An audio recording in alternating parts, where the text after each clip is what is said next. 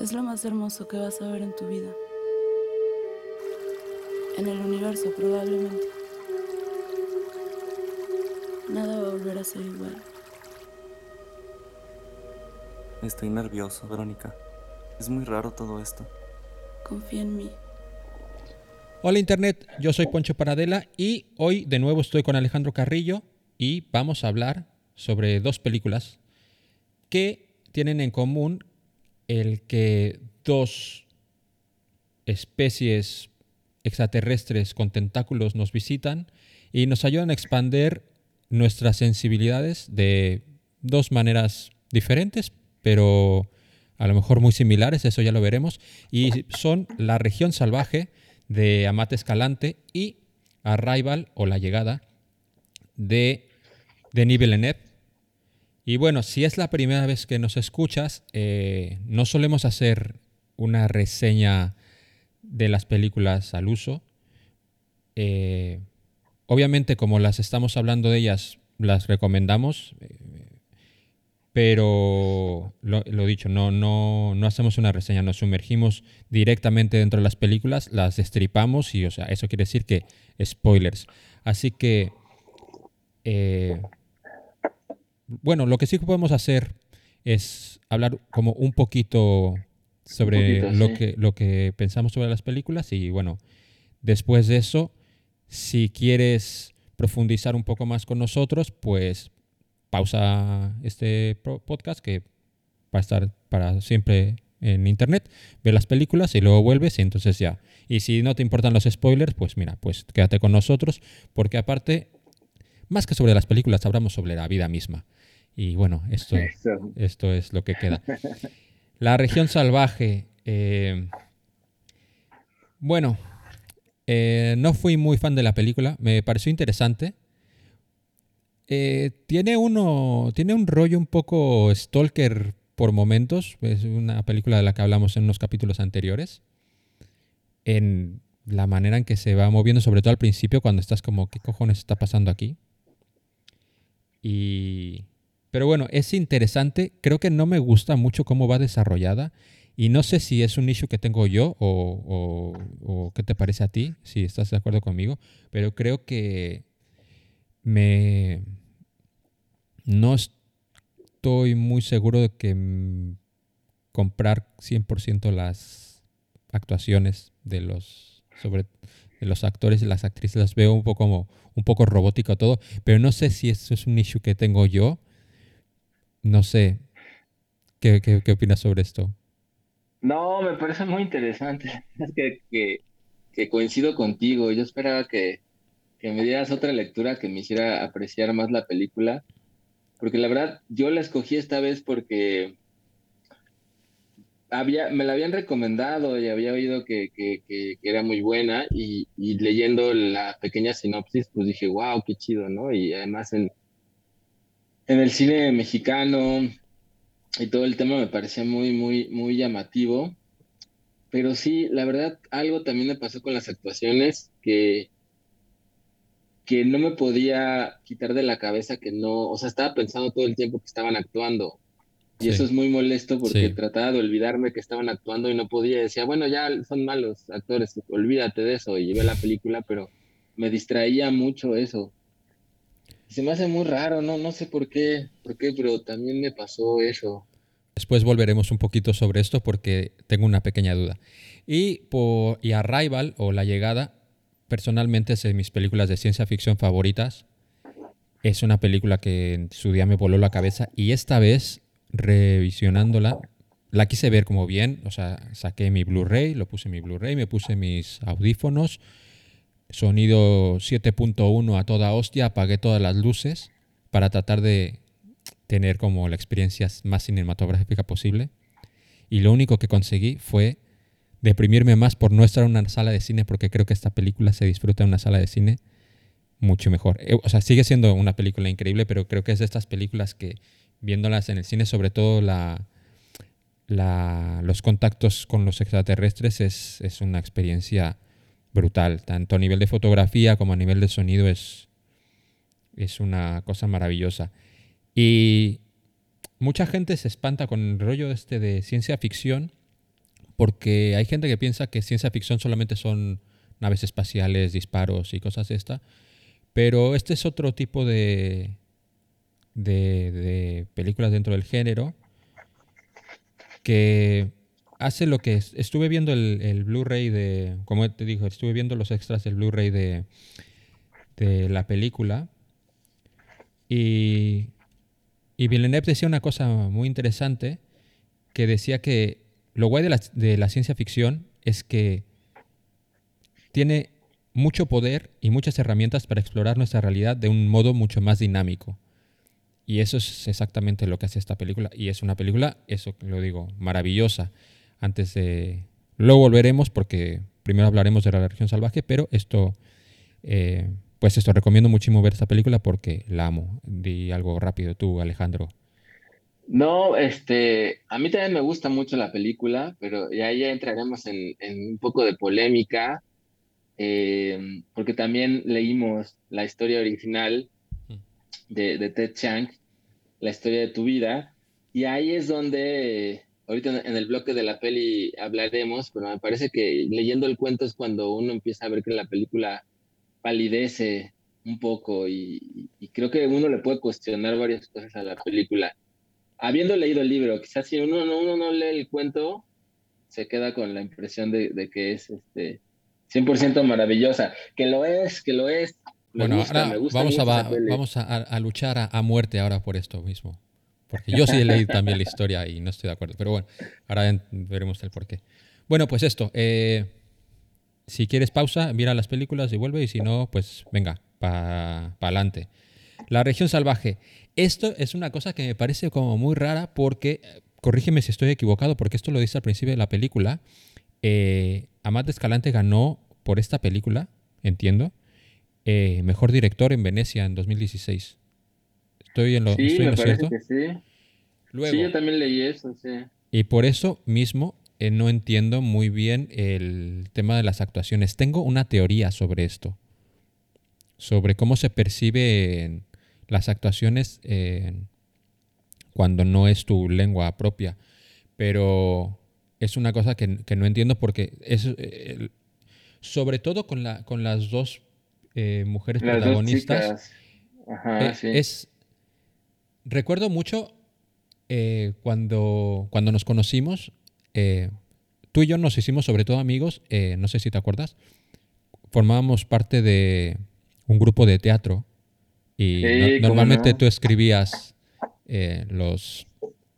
Ensayamos, este, hicimos como una, una adaptación de un cuento de Kurt Vonnegut, este, Cierto. en casa de y ensayábamos en casa de, de ella, me acuerdo mucho así de esas sesiones. Sí, ahí. Mira, de, de de todo. Mira, y esto, esto luego lo voy a casar con, con Arrival porque de ahí he conocido a la pareja más terrible, malvada y una de las experiencias más desagradables de toda mi vida. Pero bueno, no me arrepiento de ello porque luego hablaremos un poco más por, por culpa de Arrival.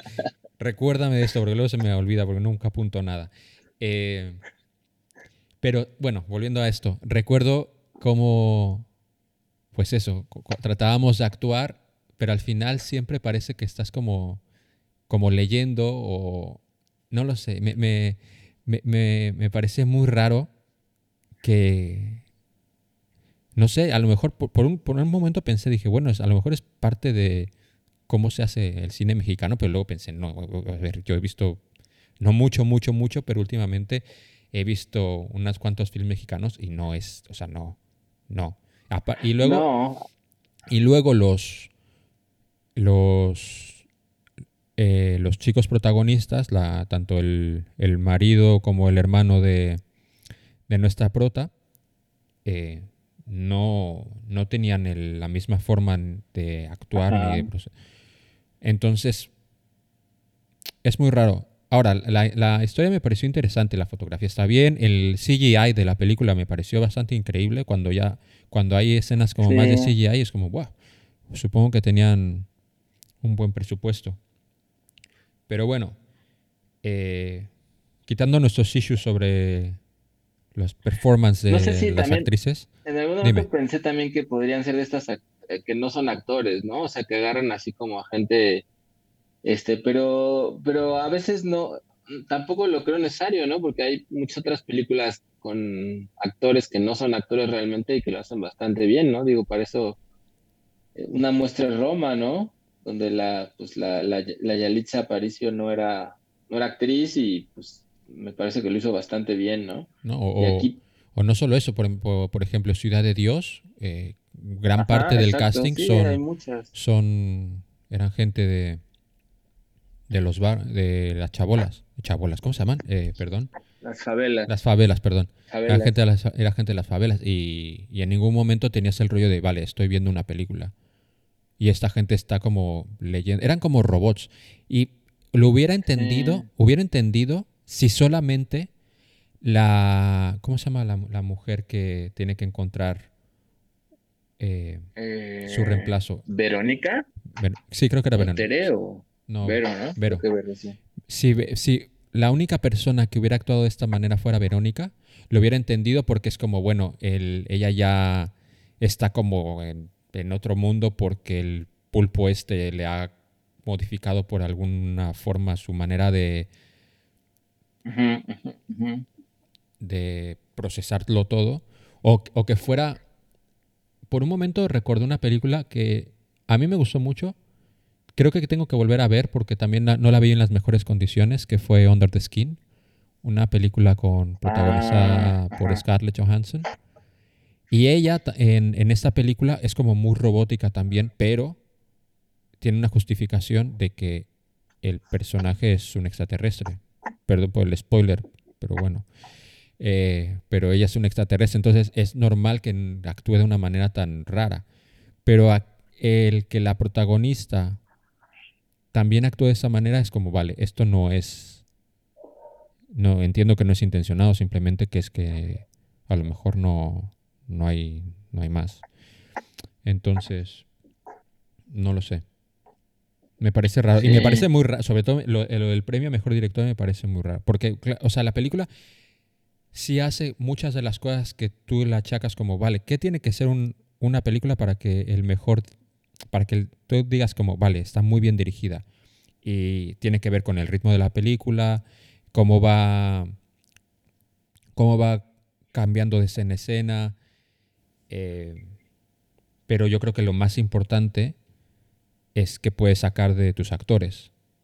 Y yo lo, lo siento. Seguramente yo no podría haberlo hecho mejor porque aquí pues, no, o sea, lo- lo digo desde el punto de vista de una persona que aprecia mucho el cine y ve mucho cine. Obviamente no voy a decir nunca que yo lo hubiera hecho mejor, pero no lo sé. No. No. Sí, habría que, que escarbar más porque, porque pasó eso, ¿no? Porque también yo siento que en general la peli, a mí, a mí me parece que tiene premisas muy interesantes y muy alucinantes y grandes momentos, pero yo me quedo con la sensación de que no, pues como de que no mete realmente las manos al fuego, ¿no? O sea, como que realmente el tema que está ahí, de lo que representa esta criatura, que al parecer representa como los instintos más básicos, ¿no? La, la, sexualidad más, este, más básica, más profunda, eh, y tiene esta escena increíble, ¿no? De donde es el cráter donde cayó la nave y están, que me parece que es la mejor escena, ¿no? O sea, por- tan solo por esa imagen creo que vale la pena la peli, eh, que están un montón de parejas de animales de diferentes especies apareándose, dándose durísimo con todo adentro del cráter. Tenemos ahí ovejas, serpientes, este, pavos, guajolotes, todos así. Entonces, esa escena me parece maravillosa, pero creo que ese, ese entrar en contacto con esa fuerza tan, tan profunda, me parece que tendría que haber arrojado la película y, y todo como a, territorios más densos, más profundos, ¿no? Que se alcanzan a tocar por ahí, pues tiene un poco que ver esta relación, ¿no? De cómo el, el esposo se siente atraído por el, por el hermano, por el cuñado, como esta parte con, con la sexualidad, pero me parece que, que había algo ahí muy cabrón, demasiado profundo que no, no siento que se termine de, de tocar más que de pasadita. Mira, justo, justo ahora que, que dices esto, estaba leyendo una review de una película ayer. Eh, no me acuerdo. Creo que es la nueva de Halloween. Y el periodista decía que era una película que quería hacer muchas cosas. Quería hacer... Ahora lo estoy diciendo como un poco a medio como lo recuerdo. A lo mejor no lo recuerdo así.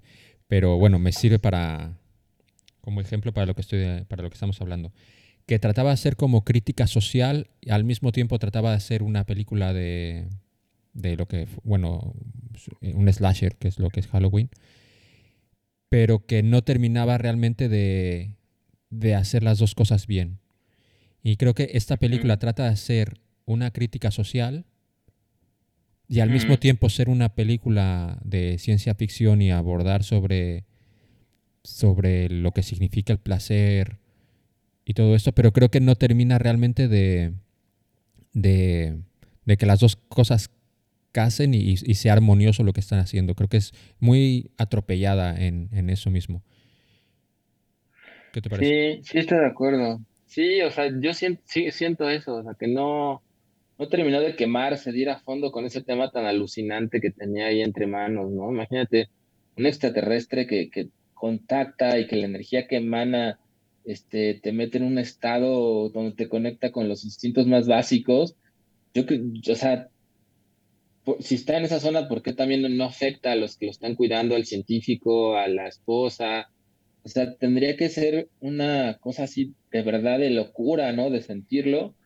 También ahí, pues tiene que ver con que últimamente he estado leyendo muchísima ciencia ficción y viendo mucha ciencia ficción, eh, que siempre me ha gustado, pero este año he estado leyendo casi pura ciencia ficción. Mm.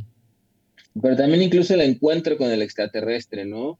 Eh, que me parece que eso está magníficamente realizado en, en, en Arrival para el poco tiempo que tiene una película, creo que se siente, ¿no? El trabajo que, que le costaría a cualquiera enfrentarte con una raza tan, pues con una, con una cosa de ese tamaño, tan distinta a uno, ¿no? Tan alienígena.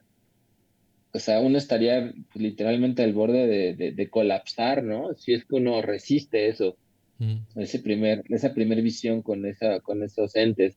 Y acá es como que mm, todo eso se resuelve de una manera muy, muy poco creíble dentro de la misma, dentro de la misma historia, ¿no? Pero. Y yo creo que, a ver, si. No, no creo que una película tenga que contarte exactamente todo lo que está pasando. Puede, puede hacerlo de alguna manera. De hecho, Arrival hace esto también un poco. Va, va dejando como semillitas y tú ya puedes ir como atando y saber un poco por dónde va y que lo que lo hace interesante, pero creo que esta película, el problema no es que no haga eso, que lo hace. Por ejemplo, el hecho de que la bestia esta tenga como algún tipo de preferencia que no se nadie sabe exactamente cuál es el qué y se torna violenta cuando no le dan lo que quiere y pues, termina, por ejemplo, asesinando a, al hermano de, de la prota o eh, a la propia Verónica, cuando empieza la película, la, lastima, y, o sea, la echa y por eso tiene que ir a, buscar a su reemplazo.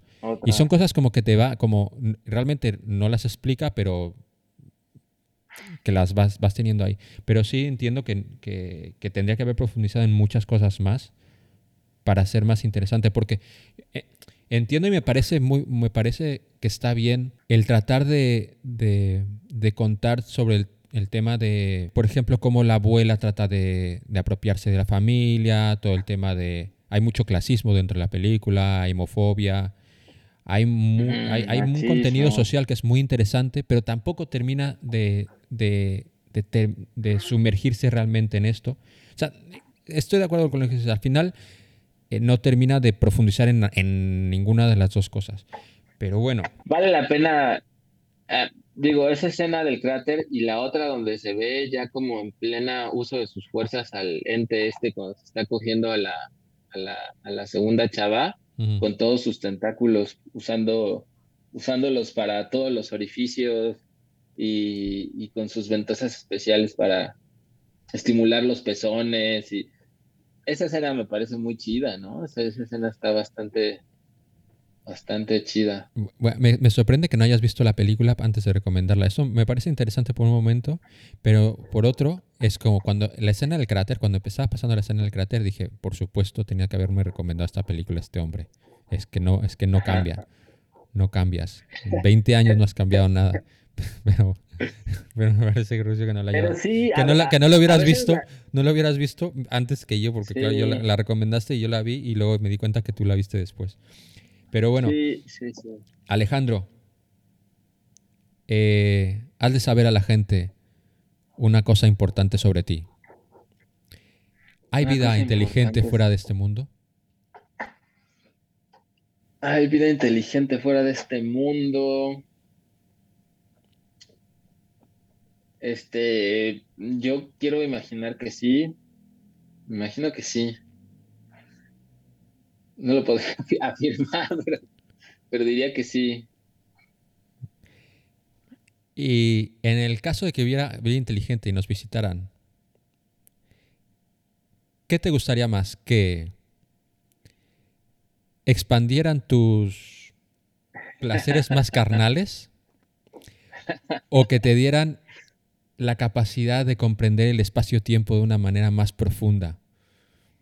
No, bueno, pues definitivamente este, preferiría conocer a los de a los de Arrival, a los octápodos, que a que al otro, este, que al otro ete, al otro ete ente cogelón, preferiría no mil veces más a, los a los octápodos. Bueno, ahora o, has mentido o- o- o ya, o ya has crecido 20 años después. O sea, ya eres más mayor. cambiado, he cambiado. No, no, sí, sí, no, Porque- definitivamente me preferiría los octápodos. Sí, bueno. Claro, pero es que no has probado lo otro, porque el Satisfyer interplanetario parece bastante convincente, ¿eh? Es y, cierto, este, es cierto. y este es a la primera, el- Es cierto. el- el- los septápodos eh, tienes que estudiar un poquito y no sé yo... Es cierto, es cierto, es cierto. Además que bueno, es- hay, hay varios, varias este, referencias en la ciencia ficción para este tipo de relaciones intersexuales con seres extraterrestres tentaculares, ¿no? Hace poquito leí el libro de Amanecer de Octavia Butler, que justamente es, un- es una raza extraterrestre que, que interviene en la Tierra, porque en la Tierra los humanos están a punto de matarse, y salva a algunos cuantos humanos, pero estos seres tienen la capacidad, están llenos de tentáculos en la cabeza, en el pelo, en varios lados, y tienen la capacidad de conectar esos tentáculos al cuerpo de los humanos y provocarles un placer indescriptible.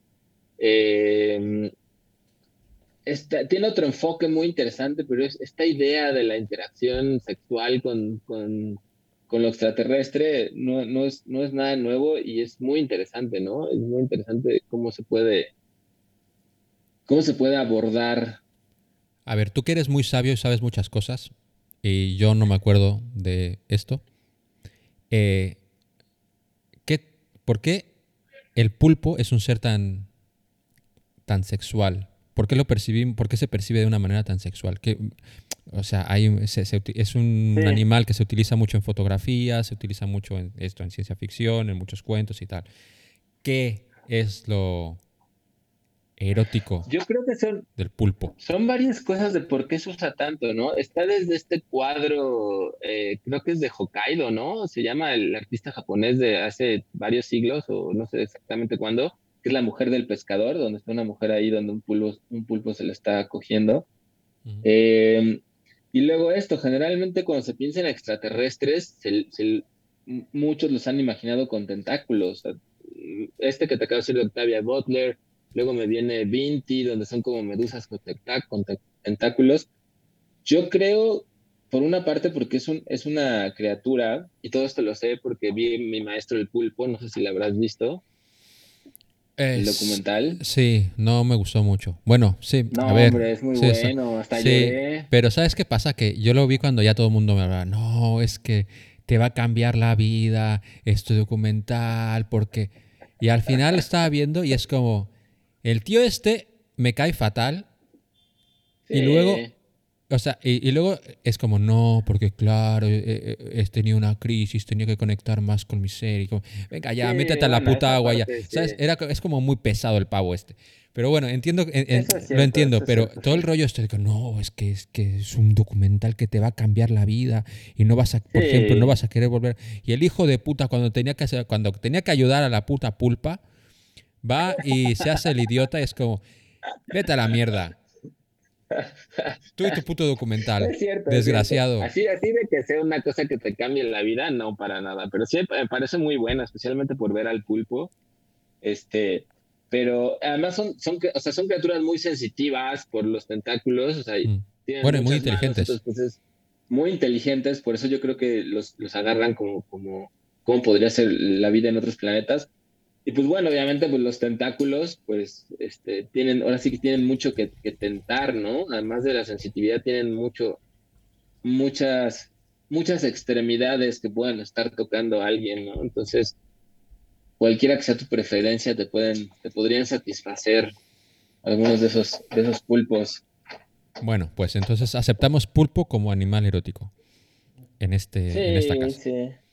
Bueno, eh, vamos a luchar a muerte por Arrival y la historia de tu vida de Te Chang, que es el relato en el que está basado la película de Denis Villeneuve.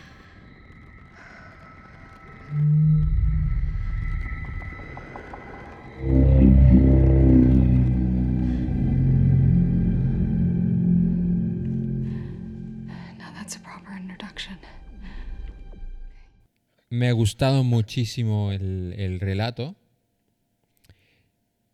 pero una de las cosas que me ha gustado mucho de leer el relato es he apreciado aún más la, la adaptación al cine de, de Villeneuve.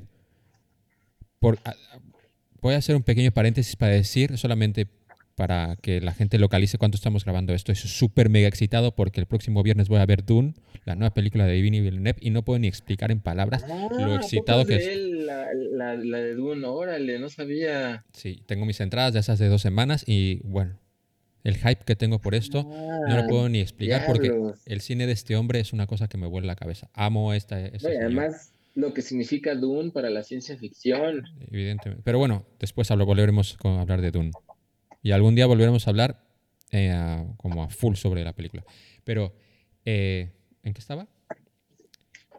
Ah, bueno, sí, la, la adaptación que, la adaptación que hizo Villeneuve me parece muchísimo, muy, muy, muy, muy interesante porque, a, a ver, no es que la película esté basada en un libro, es que está basada en un relato y como esto pues, es un Ajá. relato, es un relato corto. Es un relato muy interesante que el relato se centra más. Eso es muy bonito y es, yo creo que recomiendo a todo mundo, por favor, si te ha gustado la película, lee también el relato porque se, se enfoca más en todo el aprendizaje del lenguaje y es muy bonito todo esto. Esto por, por, por la, por la narrativa de la película se, se pasa, pasa, no en un segundo plano, pero pasa mucho más rápido. Pero son, se, conjuntamente se, se disfrutan mucho, se complementan muy bien. No, no, no es que sea como, eh, no sé, por poner un ejemplo, como Ready Player One, que hace una interpretación muy libre, pero en realidad cambia todo. Yo creo que aquí es una interpretación muy fiel a lo que es el relato Sí.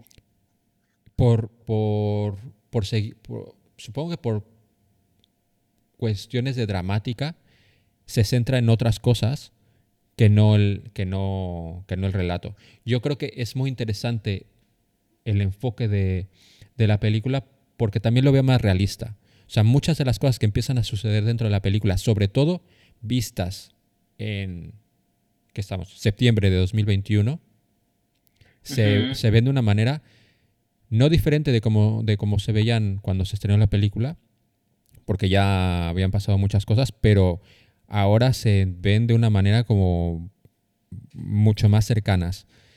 Eh, cómo reacciona el mundo a- ante la visita de estos, de estos seres.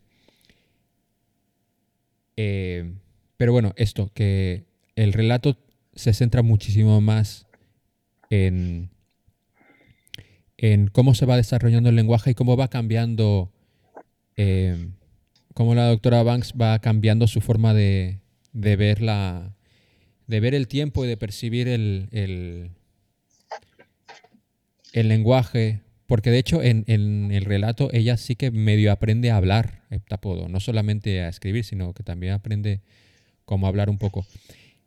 Y luego, en, desde muy temprano en el relato, el gran twist de la película, eh, en lo, no, bueno, el, el rollo de que ella se da cuenta de que está viendo a su, a su hija y está percibiendo ya lo que va a pasar en el futuro. Esto en el relato no se, no, no se comporta como un twist. No, el, mecanismo que utiliza en la historia no es el twist de la sorpresa de que, ah, hostia, es lo que está pasando, lo que ha estado viendo durante todo el tiempo no eran recuerdos ni de vus ni nada, sino que realmente está recordando el futuro. Eh, en, el, en el relato no tiene este acercamiento, porque es eso, no se centra en esto. Yo creo que este acercamiento en la película es mucho más interesante. Pero, bueno, es, es diferente, os te digo que son complementarios, pero, pero a mí eso es una cosa que, que, me, que me pareció muy interesante porque de alguna manera tú estás comprendiendo lo que está pasando al mismo tiempo que la doctora Banks. Estás comprendiendo lo que está pasando. En cambio, en el relato tiene que ver más con, con el lenguaje. También porque Ted Chiang, estuve viendo el, el Blu-ray y en el Blu-ray habla él bastante. En la, ajá. en, hay un como pequeño documental sobre cómo se hizo la película y tal, y él habla mucho, él y otros científicos, y él, y él habla bastante. Y, y he perdido el hilo. Habla bastante Ted Chiang en el, en el documental. Sí, pero no me acuerdo sobre qué. tendría, que, tendría que hablar un poquito de... Tendría que empezar a hablar Sobre, para no, esto, no olvidar. sobre- estabas, estabas hablando sobre esto de por qué eh, se ve mucho más, el, el twist está en el, Ah, en bueno, el sí, porque en la el, película y en el libro. Porque el. Bueno, el, la historia de tu vida es el, el relato. También viene en una compilación que se llama La historia de tu vida, que tiene muchos más relatos. Entonces, a lo largo de los relatos que vas leyendo, vas entendiendo un poquito cómo, cómo están hiladas las historias que está contando Te Chiang. Y él se centra mucho en, en la ciencia y en, y en diferentes en, una historia se centra muy en las matemáticas, en otro en cómo te vas volviendo como más inteligente y van tus prioridades van cambiando. Y en la historia de tu vida se centra muchísimo se centra mucho en el, en el lenguaje, lo que le interesa es el lenguaje, aunque en el centro lo que él quería contar es como qué pasaría si tú supieras el futuro, pero no pudieras cambiar el futuro, cómo te afectaría como persona. Y eso es lo que en realidad quería contar y esto fue la historia que se le ocurrió para contar esto. Sí, que es este, que es el centro, es el centro, ¿no? Bueno, ahorita, ahorita retomamos varias de, de estas cosas, pero creo que ese es el centro del cuento y lo, y eso está reflejado en las dos películas, ¿no? Y, y en, en la película y en el, en- y en el cuento, que es lo que los hace tan buenos. O sea, que está tocando una fibra a mí para, que a mí me parece trascendental, conmovedora, que tiene que ver de alguna manera con la aceptación de la vida tal cual es, ¿no? Con la muerte, con el dolor, con el sufrimiento. Decidir aceptar, aunque no tengas de otra, porque de todas maneras va a pasar, decidir aceptar la vida y el amor con, sabiendo que vas, que vas a sufrir, ¿no? Que vas a sufrir terriblemente. Y eso es algo de lo que ya habíamos hablado, por eso a mí me parece que la película es muy parecida, aunque absolutamente diferente, al eterno resplandor de una mente sin recuerdos, porque finalmente tanto la doctora Louise Banks como, como, Ji- como Jim Carrey y, Clementine. y este y Clementine eh, toman esa misma decisión, ¿no? Saben ellos que su vida va, van a terminar odiándose, oyen los cassettes de, de cuál va a ser el futuro de su relación y se voltean a ver y dicen, y, y aún así hay que hacerlo, ¿no? Y es la misma decisión que toma la doctora Luis y dice, sé en qué va a acabar todo esto y aún así repite la frase que tiene que repetir y dice, ¿quieres que hagamos un bebé? Y ella dice, sí, hagámoslo, ¿no?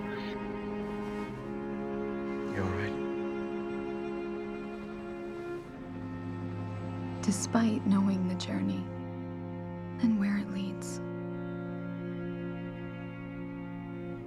I embrace it. And I welcome every moment of it. Entonces, me parece a mí que eso es una, am, un tema que a mí me interesa demasiado, que, que me conmueve tremendamente porque, porque es algo, justamente, aceptar la vida no solo desde la idealización de que todo va a ser feliz, de que todo va a estar bien, sino de que va a conllevar un dolor terrible, ¿no? Y aún así la valentía de querer vivirlo me parece muy, muy, muy, interesante esa, esa decisión. Aunque en la película y en el libro justamente nos cuestiona si realmente ella tiene la posibilidad de elegir o no, o no, o no elegirlo, ¿no? Es realmente libre de elegir lo que está eligiendo. A mí me parece que al menos emocionalmente ella acepta ese papel, aunque quizás si, se revelara como, en la tragedia griega ocurriría exactamente lo mismo. Pero hablando un poco de lo que dices sobre las diferencias del cuento y la novela, yo justamente creo que concuerdo contigo que si, esto pasara de manera realista, es más probable que la reacción del mundo fuera como en la película que como en el libro. Creo que eso sí, con- concuerdo. De manera realista es más probable que el mundo reaccionara así. Pero para mí ese es el fallo de la película, que al centrarse en, eso, termina poniendo ciertos, ciertas pinceladas emocionales, emotivas, muy hollywoodenses, ¿no? O sea, crea la típica tensión hollywoodense de hay que salvar el mundo, este, el gobierno, los gobiernos están a punto de pelearse, va a haber una mega guerra, y de pronto la tensión es algo que está afuera y no está dentro de lo, de lo que está ocurriendo. Entonces te aleja de la intimidad del encuentro, de la intimidad de la decisión. Y al final la importancia está en los recuerdos que ella ve del futuro, porque entonces logra salvar el mundo y se convierte en una heroína. Este, y entonces como que, como que la película impone los valores gringos, hollywoodenses, de, de esto, ¿no? De ser un héroe, salvar el mundo, evitar la guerra, cuando el cuento no tiene nada que ver con eso, ¿no?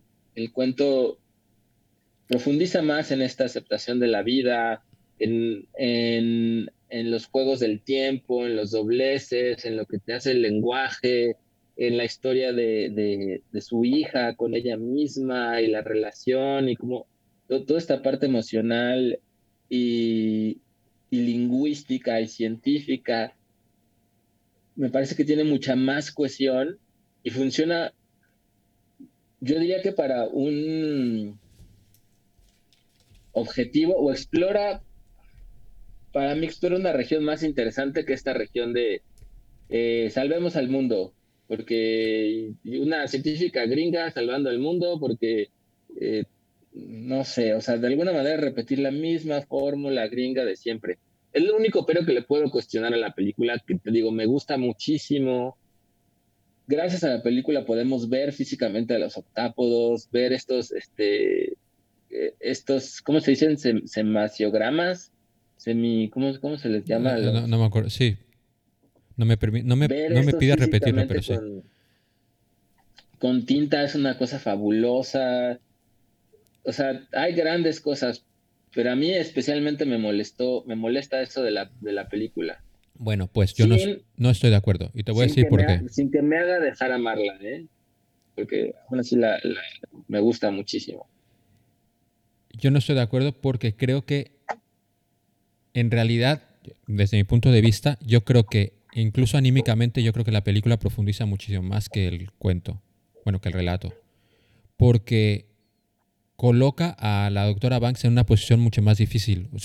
Obviamente buscando como un poco más eh, un, un componente dramático, pero la situación en que la coloca es más fuerte porque no solamente es que sepa que su hija va a morir, que en el libro también muere, pero no es de la misma manera. En, la- De moda diferente. en sí. el libro muere de un accidente. En, en la película la, la hija muere por una enfermedad incurable. Y eso quiere decir que parte de la vida de, de- ella tiene que decidir si su hija va a vivir parte de su vida en- eh, con dolor y, lo- y cómo va a afectar ello, Claro. eso ese es, ese es un, un layer más que le da a todo esto.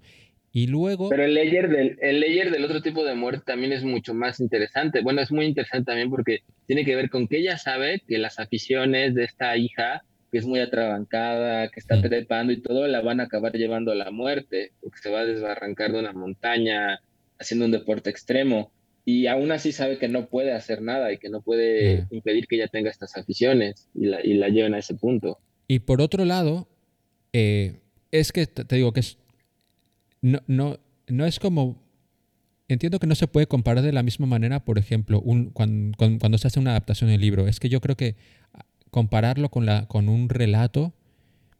eh, es que lo que te digo, que a nivel de historia, claro, el relato se queda en lo que se queda al ser un relato, o sea, no, no se expande mucho más y no, no se hace la pregunta que te podrías hacer o sea, no responde nunca a esta pregunta el relato, que es como, ¿qué hacen esos seres aquí? Y eso es una pregunta que, que intenta responder la película.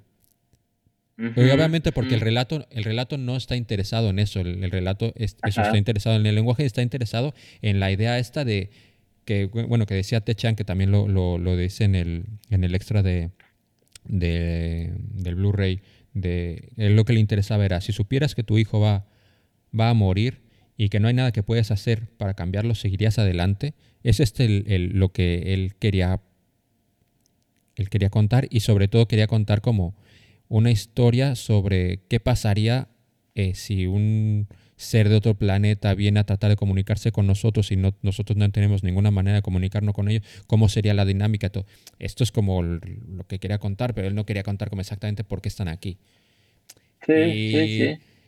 y creo que, claro, para que se desarrolle un film, entiendo, como para que se desarrolle como el film entero, eh, tiene como, tenía Pero que buscar la, la película. Bueno, Otros cines no tienen esas demandas, ¿no? O sea, otros cines no no, tienen no, que no, pero tú como, tú- bueno, y es, o sea, tú como, tú, tienes, tú quieres contar como una historia y darle como más, llegue- llegar de un punto A a un punto Z, por decir un- de una manera. Y yo creo que las preguntas que se hace esta película para desarrollar el, como el filme entero está, a mí me parece que lo hace bastante bien. El primero, el contestar la pregunta, ¿qué hacen, qué hacen estos seres aquí? Sin ser como muy explícito. Es como, ¿qué hacen estos seres aquí? Y luego, eh, para... Creo que cuenta una manera como sin que recurrir a que la doctora Banks esté contándolo todo, porque claro, en un relato es más sencillo porque tú estás leyendo sus pensamientos y sabes lo que está pasando, pero no te va a explicar cómo este proceso con una voz en off de, ah, vale, ahora estoy redescubriendo y tal, sino que la dinámica que encuentra la película para hacernos entender que su forma de ver el tiempo, de recordar el futuro, eh, está al, aprender a leer lo que el, el lenguaje de los septápodos, creo que es muy interesante porque eh, nos coloca en la misma situación que ella, no saber exactamente qué está pasando. En cambio, en el Claro, relato, ella le resta fuerza, pero eso le resta fuerza a lo más importante, a la toma de decisión. Este, porque la película en una primera vez te sorprende mucho porque dices, ay, güey, o sea, te clavas mucho en el plot twist y en darte cuenta de qué estaba pasando realmente, porque uno está muy confundido durante muchos momentos y dice, y estas imágenes y esta niña, la primera vez que ves, ¿no? No, no entiendes. Y de alguna manera eso crea un, pues sí, cierta tensión que hace que, que, que en el plot, plot twist digas, ay, güey, ¿no? Y eso de alguna manera te distrae un poco de la carga emocional de estar leyendo, de estar sabiendo en toda la película que, tu, que es tu hija y que va a morir y que vas a decidir y que aún así vas a decidir. O sea, el peso de la decisión termina siendo emocionalmente más duro y más comprometido cuando Sí, desde el pero- principio sabes todo lo que va a pasar, porque es lo, es lo que pasa en el libro, o sea, Sí, pero el libro, en las dos. pero el libro, pero el libro está contado. El libro está contado desde. Es que la diferencia es que en el libro todo esto que ha pasado ya pasó. Sí, no, no, en- sí, no, Y en no, el. no es cierto. Bueno, Está agarrado en pasado, pero no porque haya pasado. sí, está pero. pasando también todo al mismo tiempo. Porque si te fijas, esos mismos recursos que tiene la película, que están muy buenos y que creo que están muy bien, también los tiene el libro. Por ejemplo, en esta parte donde, donde la niña le pregunta a la mamá, oye mamá, ¿cuál era este el término para ganar, ganar? Este, y en, en dentro del relato, la siguiente escena tiene este recuerdo, tiene el recuerdo del pasado, o sea, funciona muy bien porque se van alternando párrafos, párrafos de, la- de las visiones de los recuerdos futuros de su hija con los párrafos del presente de lo que van pasando y cómo se relacionan los párrafos y se contestan uno al otro dentro de la estructura del cuento. Es muy brillante lo que hace Ted Chiang y eso lo replica maravillosamente bien en lenguaje cinematográfico la película, pero es algo que ya estaba en el cuento. ¿No? Sí, Y no, que no. traducido al lenguaje de la peli lo hace muy bien. Sí, pero lo que quiero decir es que me, me parece muy interesante el que hayan decidido hacerlo así porque tú lo estás descubriendo al mismo tiempo que ella. De hecho, el- es un twist porque es como cuando a ella le cae el 20, que es como se da cuenta realmente lo que está pasando. Entonces, tú al, claro, ella, tú lo descubres cuando ya ha pasado gran parte del metraje. Pero aparte, cuando todo esto explota, como, y a mí me gusta porque yo, sobre todo yo la primera vez que la vi, yo sí que me quedé más con el, me quedé más con el tema del lenguaje, con el tema de que sería muy guay el cómo te cambiaría el tu forma de pensar, aprender como un idioma extraterrestre. O sea, todo, todo esto más sci-fi fue con lo que más me quedé y no tanto con la, con la decisión de cambiarías tu vida o el saber que el saber el futuro y todo esto que en el approach que hacen aquí, en teoría no, porque, bueno, esto ya es, no, no sé si entra en tanto en sci-fi, pero eh, digo, en tanto en ciencia real, porque te digo que viendo los extras me, me clavé un montón, que bueno, que hablaban esto de que en realidad si supieras el futuro, bueno, una teoría, que si supieras el futuro en realidad tampoco lo podrías cambiar porque el futuro y el pasado funcionan de la Ajá. misma manera y simplemente es los recuerdos, bueno, el recuerdo va de un... Eso no, no deja de ser percepción. Y nosotros Sí. percibimos, pues, percibimos el pasado de una manera, pero podríamos percibir el pasado de esa misma manera. Y esto es lo que consigue el, el, el lenguaje esto. Es que realmente eso es para mí las maravillas del cuento, o sea, te abre unos, unos espacios de reflexión y de imaginación. O sea, esta idea de, de- que dice cómo de pronto, imagínate que dos seres en el universo adquieren conciencia, pero adqui- uno adquiere conciencia lineal, donde ve el tiempo como una línea recta que avanza, y el otro, como los septápodos, adquieren conciencia de ver todo al mismo tiempo, ¿no? Entonces, son simplemente diferentes formas en las que la conciencia se manifiesta y que permiten diferer- hacer diferentes cosas. Y eso en el libro se clava mucho en, en eso que es, que es alucinante, ¿no? Y la película no lo toca. Por eso mismo, Digo, no, no mira, es que el- Por eso mismo eh, creo que la situación aquí me recordó mucho a cuando estuvimos hablando de Stalker y Picnic Extraterrestre, porque creo que son Ajá. más que dos obras que se confronten, por, bueno, aunque están contando lo mismo, o sea, confrontarse no están haciendo, son dos obras que se, que se expanden la una, la una a la Sí. otra.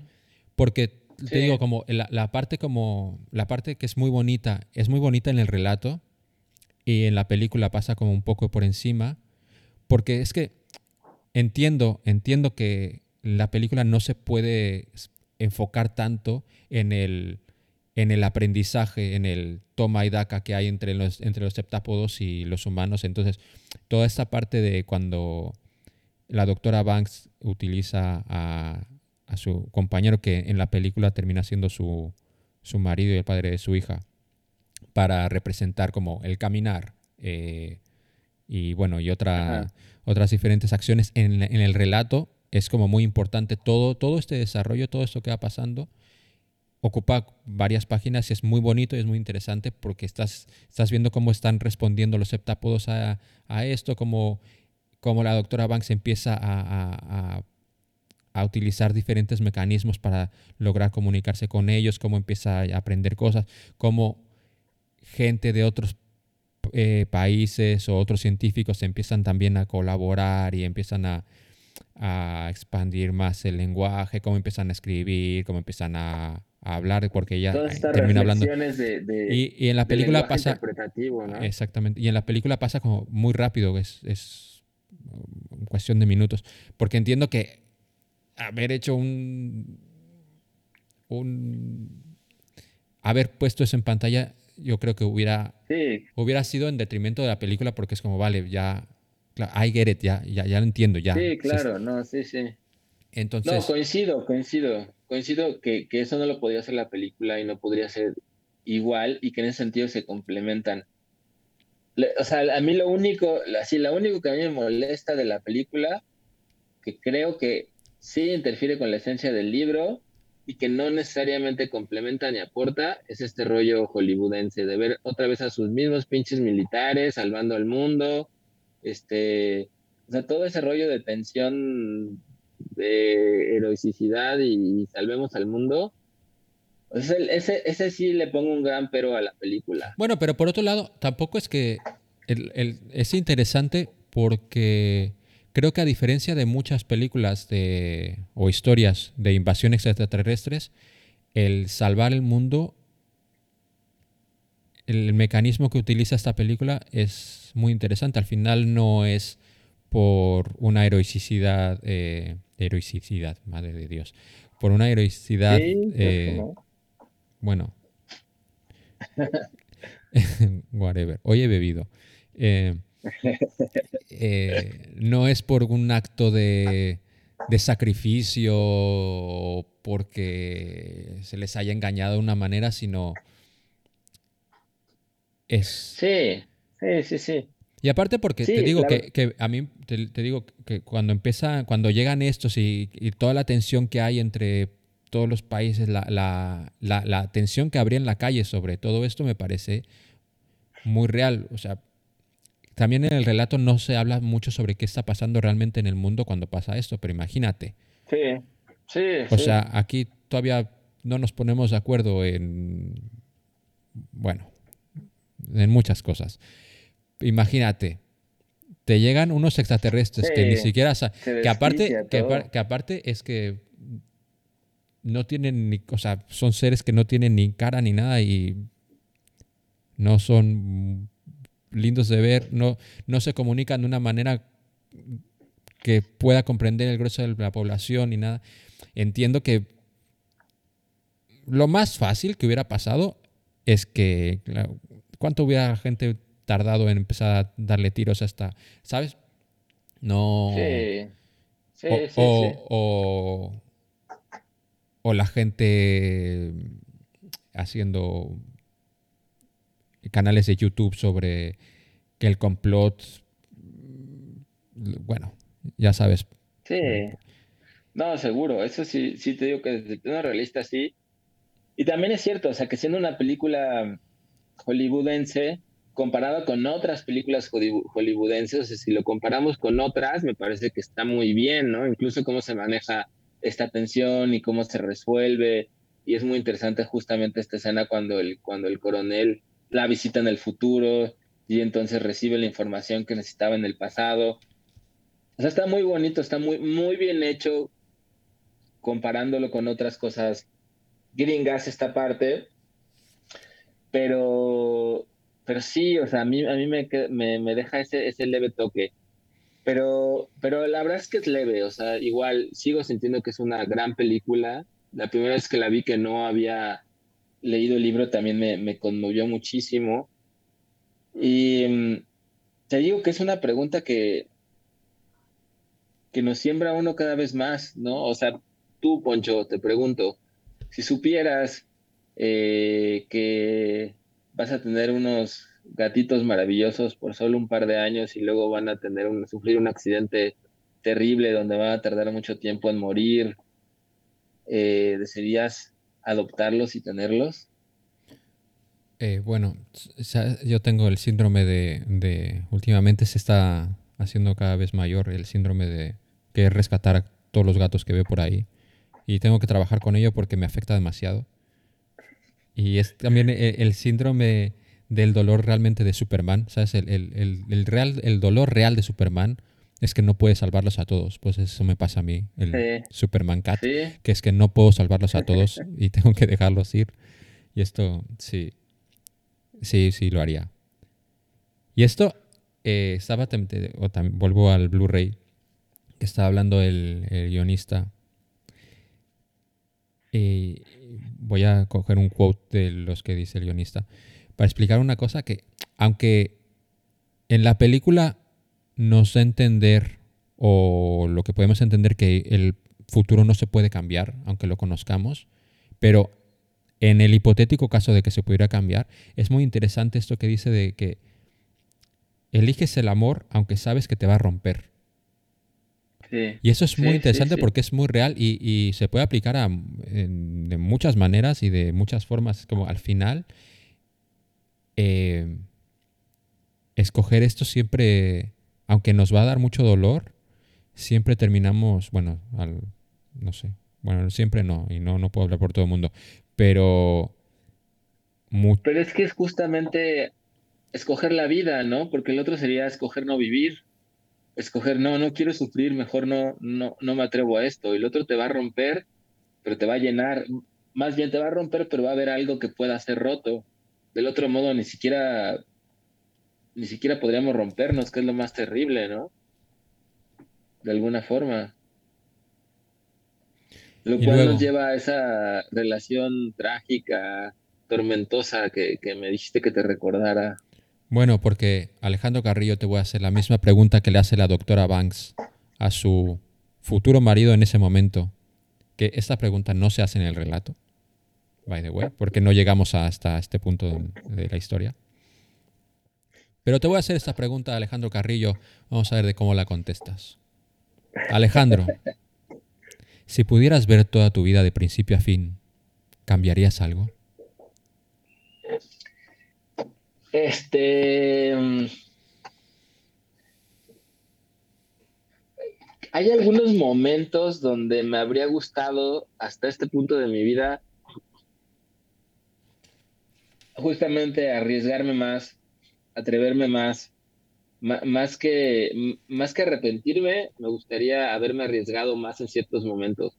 Tengo una imagen, yo creo que yo tendría como unos 16 años y estaba ahí por Pericuapa a punto de tomar un pecero, este, soñando con el amor y conocer el amor de mi vida y no había tenido novia ni nada y en eso se me quedó viendo una chica muy guapa que iba arriba de un pecero, este, y nos quedamos viendo así los dos fijamente, así como que, wow.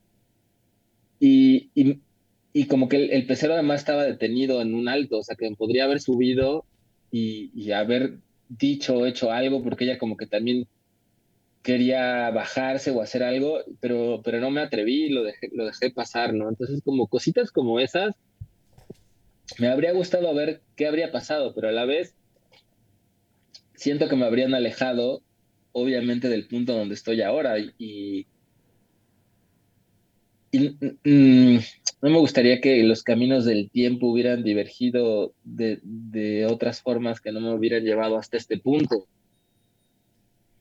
Eh, entonces, no lo sé, es una, es una, es una gran pregunta. Me gustaría más bien que cada una de esas decisiones deviniera en un universo paralelo eh, donde uno pudiera vivir todas esas otras vidas al mismo tiempo, ¿no? Eh, sí. Y bueno, y volviendo a tu pregunta, esto, esto lo pensé relativamente cerca de en el tiempo de cuando pasó esto, pero bueno, aunque ya se dijo el nombre por ahí, no voy a entrar en el nombre de la persona y tal, pero pero yo sí que pensé un tiempo después que el haber vivido una situación como la que viví que bueno, también era porque yo que vivirla, pero bueno, whatever. Eh, al final todas estas situaciones me convertían en la persona que yo era en ese momento y yo al final decía, pensaba, bueno, me ha llevado hasta aquí y pues ha valido la pena simplemente porque estoy feliz por cómo estoy ahora.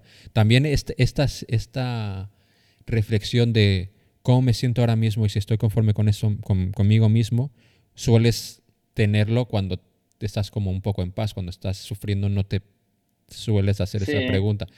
No Sí. sé, no sé si la respuesta sería la misma, porque claro, cuando estás en esos estados tampoco te paras a pensar como, bueno, eh, no, no cambiaría nada en mi vida, porque en Claro. ese momento sí que tomarías la... Exactamente. Pero imagínate que mañana ocurre una mega tragedia y, este, y en el temblor perdemos a toda nuestra familia y nos quedamos solos ahí.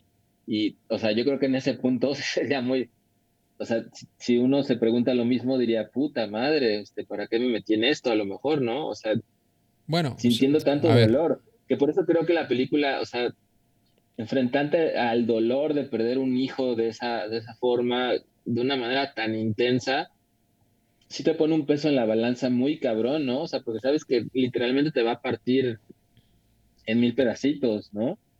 Entonces, por eso al mismo tiempo es más valiente y más significativa la, la decisión de la doctora, porque no solo sabe que su hija se va a morir, sino que está sintiendo el dolor de la muerte de su hija mientras toma la decisión de lo que va a hacer perderla, porque está experimentando todos los tiempos al mismo al mismo tiempo, porque está también allá en ese recuerdo de lo que va a pasar, también lo está sintiendo, no es que nada más lo sepa o lo vea o tenga la información, vas a sufrir muchísimo, está sintiendo en carne viva lo que va a ser el dolor de que de partirse en mil pedazos. Entonces, imagínate eso y entonces sí, tomar la decisión está bien cabrón, ¿no? Sí, y mira, en esto no eh, en esto no profundiza tanto, creo recordar la, el relato, pero porque eh, eh, corrígeme si me equivoco, pero el marido no es el No me acuerdo, yo, Yo diría que no, ¿eh? yo me quedé con la idea de que sí. Yo cuando Yo estaba leyendo el libro, sí, cuando, poco. cuando yo- sí, yo también lo leí hace poco, pero cuando lo estaba leyendo, claro, luego me pasa que cuando, es bueno, esto es normal, que cuando has visto la película y luego se lees el libro, pues lo interpretas todo, la, o sea, claro, la doctora Banks, tú ya la ves con la cara de Amy Adams, y al compañero lo ves con la cara de Jeremy Renner, y lo- pero luego yo, eh, a lo mejor, eh, perdón Internet si lo estoy diciendo mal, pero yo entiendo que no es, él termina siendo el padre de los chicos, pero bueno, eh, yo creo que uno de los ingredientes que terminan haciendo que ella acepte completamente esto es porque ella se, se da cuenta y ella sabe que aunque ella tenga esa información, no puede cambiar nada porque en realidad el- la manera en que funciona esto no es que tú conozcas el futuro, pues, sino que realmente estás recordando el futuro porque funciona de la misma manera el recuerdo para un lado que para el otro. No es que tú tengas una incidencia sobre, sobre el futuro. O sea, tú simplemente lo Ajá, conoces claro. y, y se materializa realmente cuando pasa. Pero Claro. aunque tú no lo, aunque tú lo conozcas, círculo. no puedes hacer nada. Y en el eh, y esto es una de las cosas que hablamos un poco antes, como con el relato salvaje. Eso es un algo que. El relato salvaje. la región salvaje, perdón. La que- salvaje. te- que hablábamos esto de que son cosas que es, la historia no, no se centra en esto y son como pequeños detalles, pero es un detalle que no ahonda mucho la película, pero que se da, te deja entrever de una manera bastante clara de que en el momento que eh, Jeremy Renner se da cuenta de lo que hizo, de la decisión consciente de la doctora Banks de tener la hija, ella, es como, se pues mira, no, no, no, no puede soportar esta idea, pero es porque él no entiende realmente cómo funciona esto. Él, Claro. ella, e- ella, al experimentar esto sabe cómo funciona esto. Él, supongo, y esto ya me estoy metiendo mucho en que a lo mejor no es así, pero entiendo que él entiende de que ella pudo haber decidido, Sí, decidido, no, ¿no? a- no, no ir por ahí. Que bueno, luego ya Y por eso todo está esto. enojado, ¿no? Exactamente. Esto también tendría que ver sobre Y, y el libro además también tiene esta parte maravillosa de, de darte cuenta, o sea, se clava mucho en este rollo de cómo los heptápodos y ella terminan interpretando un guion del cual ya saben todo lo que está escrito y todo lo que se va a decir, ¿no? Y cómo no, ¿cómo no le pierden gusto a eso? O sea, no, no es como una noción de no tenemos libertad porque tenemos que hacer lo que nos toca, sino al contrario, eso que les toca no pasa hasta que se dice, ¿no? Y habla de estos lenguajes performativos que tienen que ver como, ahí explica en el libro, ¿no? Como cuando, que son acciones que solo ocurren a través del habla, como cuando llega alguien y si estás arrestado, el acto de decir está arrestado hace que la acción ocurra. Y eso es lo que hacen los septápodos todo el tiempo. Todo el tiempo saben cuáles son sus líneas, las líneas que van a decir y el guion que van a decir, y lo interpretan con, lo interpretan pues con todos sus sentidos, pero, pero lo saben, o sea, pensar en esto es una manera tan interesante porque también en, en Occidente creo que estamos tan clavados con la idea de, de libertad y de voluntad y de controlar nuestro destino y de que nosotros somos los artífices, ¿no? Los que, los que dirigimos nuestra vida. Y pensar que de pronto puede haber otro tipo de conciencia en donde te das cuenta que no es así. A mí antes me parecía aterrador eso, ¿no? Pensar que, pensar en el, en el destino y que todo estaba escrito y que realmente uno no podía intervenir, a mí me parecía aterrador. Se me hacía justamente como pensar que, que no había libertad. Y ahora creo que es lo contrario, o sea, esta idea de, de, de, ver el tiempo como un todo y saber que todo eso va a pasar, incluso creo que te puede hacer más libre, porque no, no cargas en ti esta idea absurda del peso de la voluntad y de ser artífice de todo, sino que de alguna manera eres más,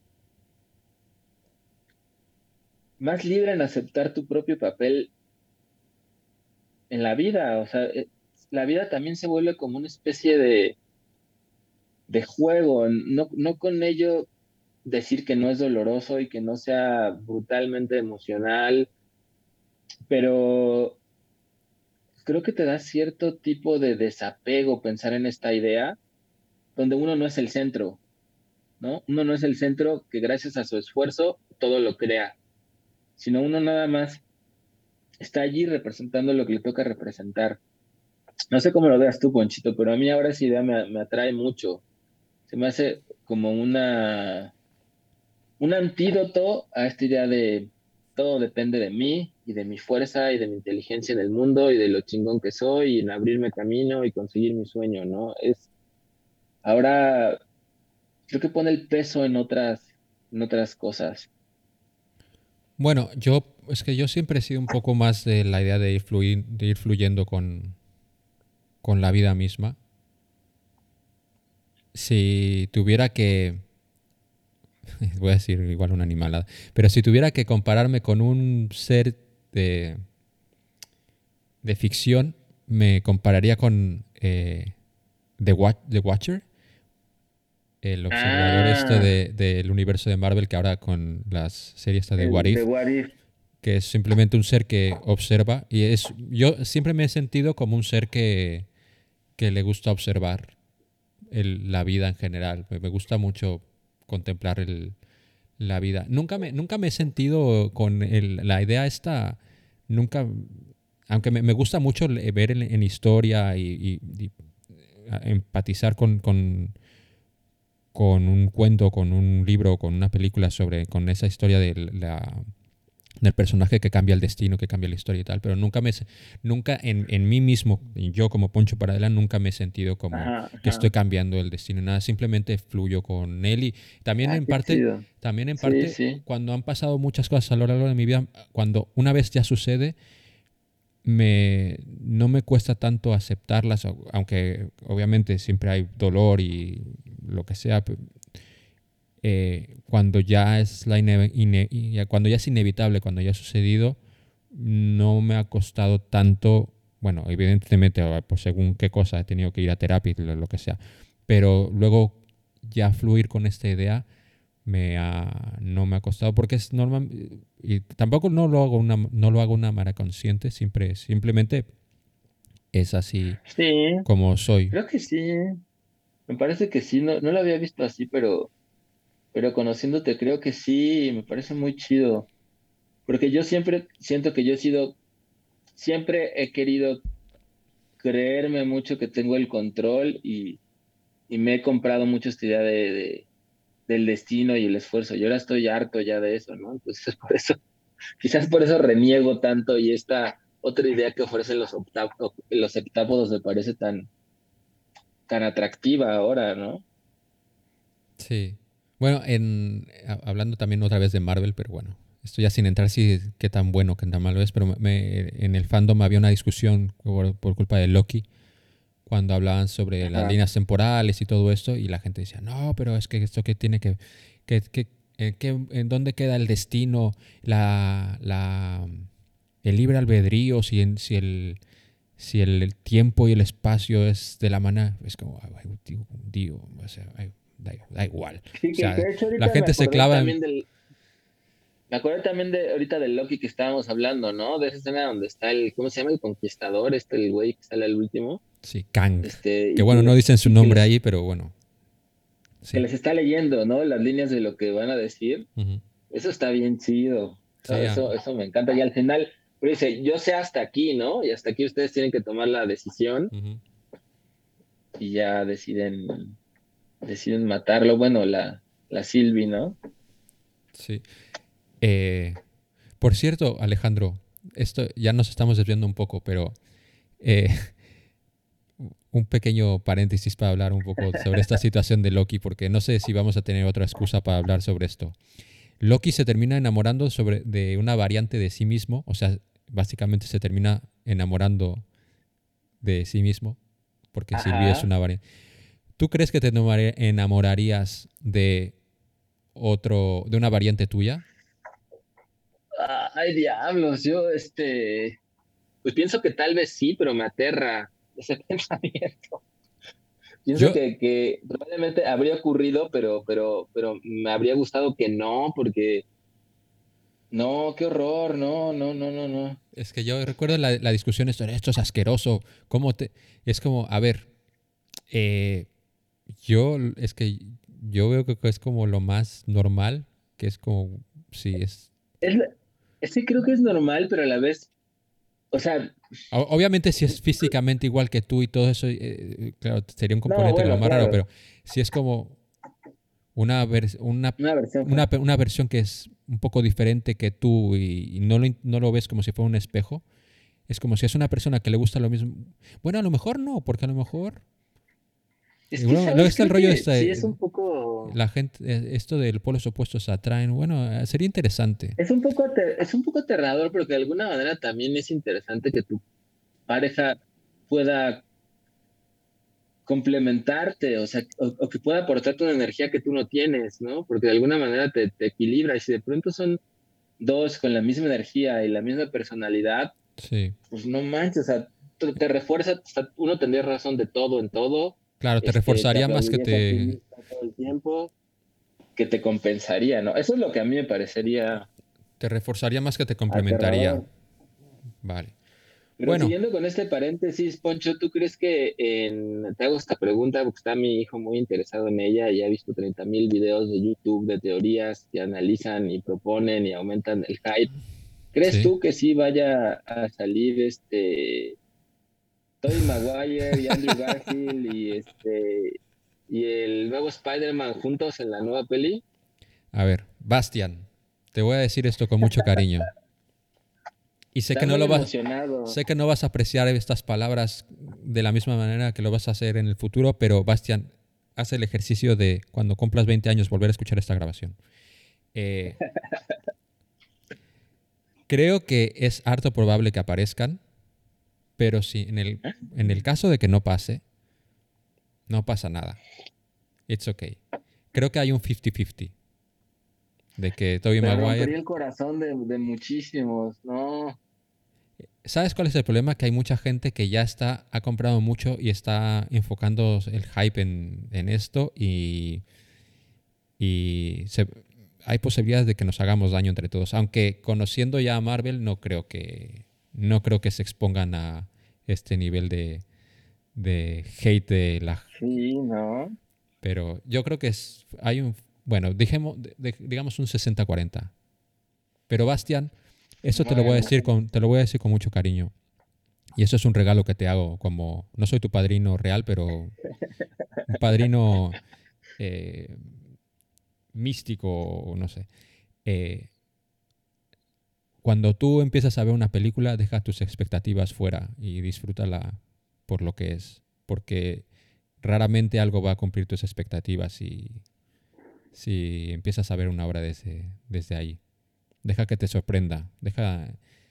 Cierto, cierto. disfruta el viaje. Que a lo mejor no te iba a llevar a donde tú creías que te iba a llevar, pero a lo mejor te lleva a un lugar más interesante. Sí, me parece un muy, muy buen consejo, porque ahora también son maneras de ver las pelis, o sea, en nuestros tiempos no había eso, ¿no? Y ahora él sale el tráiler y ya ha visto no sé cuántos videos donde analizan escena por escena el tráiler y lo que puede pasar y quién es esta sombra y lo que significa. Sí, Y eso, pues, eso no existía, ¿no? Eso es una, eso te implica otra manera de ver también las películas, ¿no? Y de relacionarte con ellas.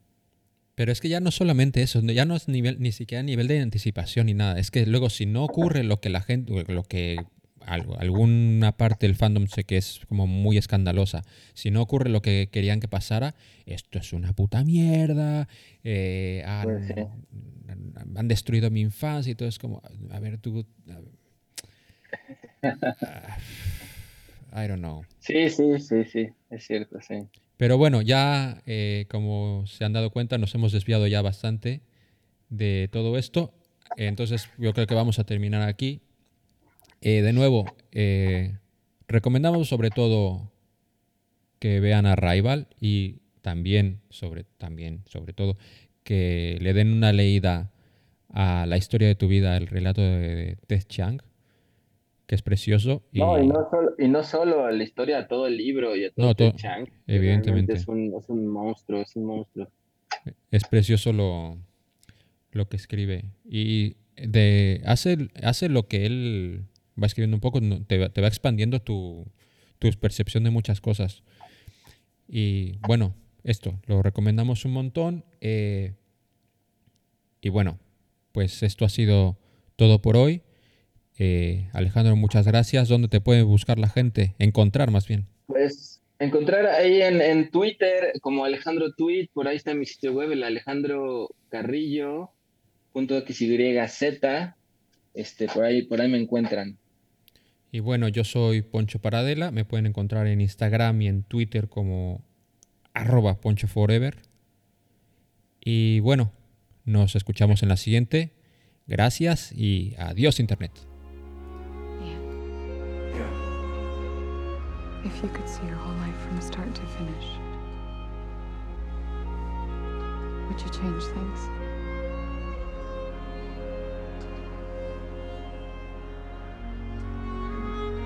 Maybe I'd say what I feel more often. I, I don't know. Bueno Internet, aquí tienen el contenido adicional porque como ya saben, eh, nos pueden hacer llegar lo que ustedes piensan sobre las películas sobre las que hablamos. Antes siempre hacemos un preview en la web y en nuestras cuentas de Instagram y Twitter solemos decir cuáles son las películas que vamos a ver para que puedan verlas por adelantado y si quieren decir algo y colaborar en el programa, pues este es su espacio. Así que los dejamos con un par de opiniones sobre la llegada y muchas gracias a los que han colaborado y ahora sí, adiós Internet. Denis Villeneuve, director de películas como Blade Runner 2049 o La mujer que cantaba, ganadora de 39 premios internacionales de cinematografía, eh, no se quedó corto con esta gran película de la llegada. Eh, Amy Adams, en el papel de la lingüista que lidera a un grupo de investigadores que intenta descifrar la razón de la visita de 12 naves espaciales mm, en diferentes puntos alrededor del mundo, eh, es para mí eh, el tema de la historia que es solo un pretexto para contar eh, otro mucho más profundo, eh, conmovedor y humano. Esta es una historia de muerte, de pérdida, mm, de amor incondicional y de creer que todo lo que nos pasa por una razón mucho más poderosa e incomprensible, como lo que sucede a esta mujer en la llegada. Em, tiene como pretexto eh, solamente a estos extraterrestres y, y la necesidad del mundo de descifrar el relativismo lingüístico. Es una de mis películas favoritas. Entretenida e inquietante. Es de mis películas favoritas en las que aparecen alienígenas. Me gusta la disrupción en la narrativa clásica, va más allá de intercalar flashbacks en una historia lineal. Tienes que llegar hasta el final de la peli para entenderla al 100% y literalmente cerrar el círculo. La llegada es un relato acerca de la comunicación, la adquisición e interpretación del lenguaje, y nos recuerda que es uno de los regalos o dones más preciados que tenemos como especie. Hola Alejandro y Poncho, Em, soy Lidia, les mando este mensaje para contarles que vi la película de La llegada. Y lo que me pareció más interesante fue el planteamiento del aprendizaje de un nuevo lenguaje, del lenguaje alienígena, que en esta película pues se propone eh, en, el sentido de la escritura, como un lenguaje o una lengua eh, circular y que pues esta forma no era una casualidad de alguna manera pues sirve para representar que en ese tipo de, escritura del lenguaje se puede mirar de una sola vez pues toda una idea, ¿no? Eh, y esto pues también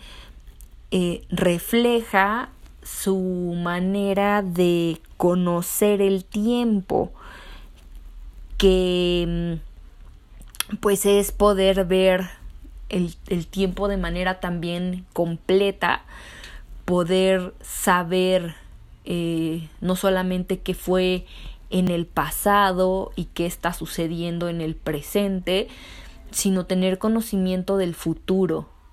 Y mm, ese planteamiento me, me gustó mucho porque pues me hace reflexionar en cómo sería la vida, cómo sería mi vida si tuviera el poder de, de conocer ¿no? qué es lo que va a pasar en un futuro, pues sí, para tener herramientas y hacer, eh, tener aciertos que necesito ¿no? en, el, en el presente, pero, pero también pues em, ¿no? me causa mucha curiosidad que qué cosas haría o qué cosas dejaría de hacer si, si supiera qué va a pasar en el futuro. Em, eso, eso me pareció alucinante. Y, y, pues también esta idea de, de, de qué tanto puede cambiar nuestra percepción de la realidad de, de cómo nos contamos el mundo y la vida a partir de hablar otra lengua.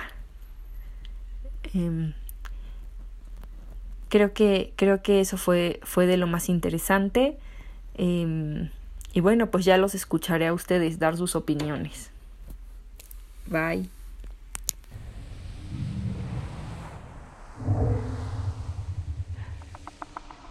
How can you know?